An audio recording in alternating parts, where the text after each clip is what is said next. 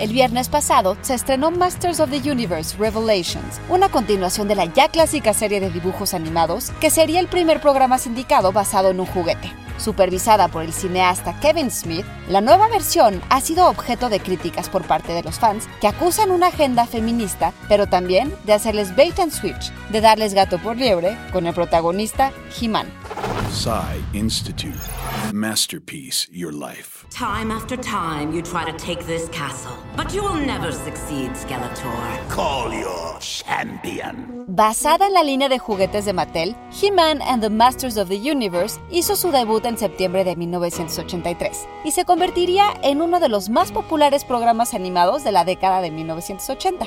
La serie consta de dos temporadas de 65 episodios y su enorme éxito habría de ser de gran influencia en la producción de otros comerciales de dibujos animados de la época. Revelations le da continuación a la serie original e ignora los eventos de The New Adventures of He-Man, la serie de 1990. Y si bien presenta muchos personajes del original como Orko, Kringer y Sorceress, los cinco primeros episodios se centran en Tila, la capitana de la Guardia Real y la hija adoptiva de Man at Arms.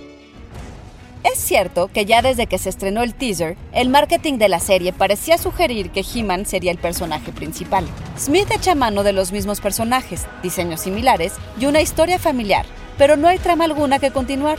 Y es que nunca hubo mayor continuidad entre un episodio y otro. Lo único que sigue siendo seguro son los juguetes.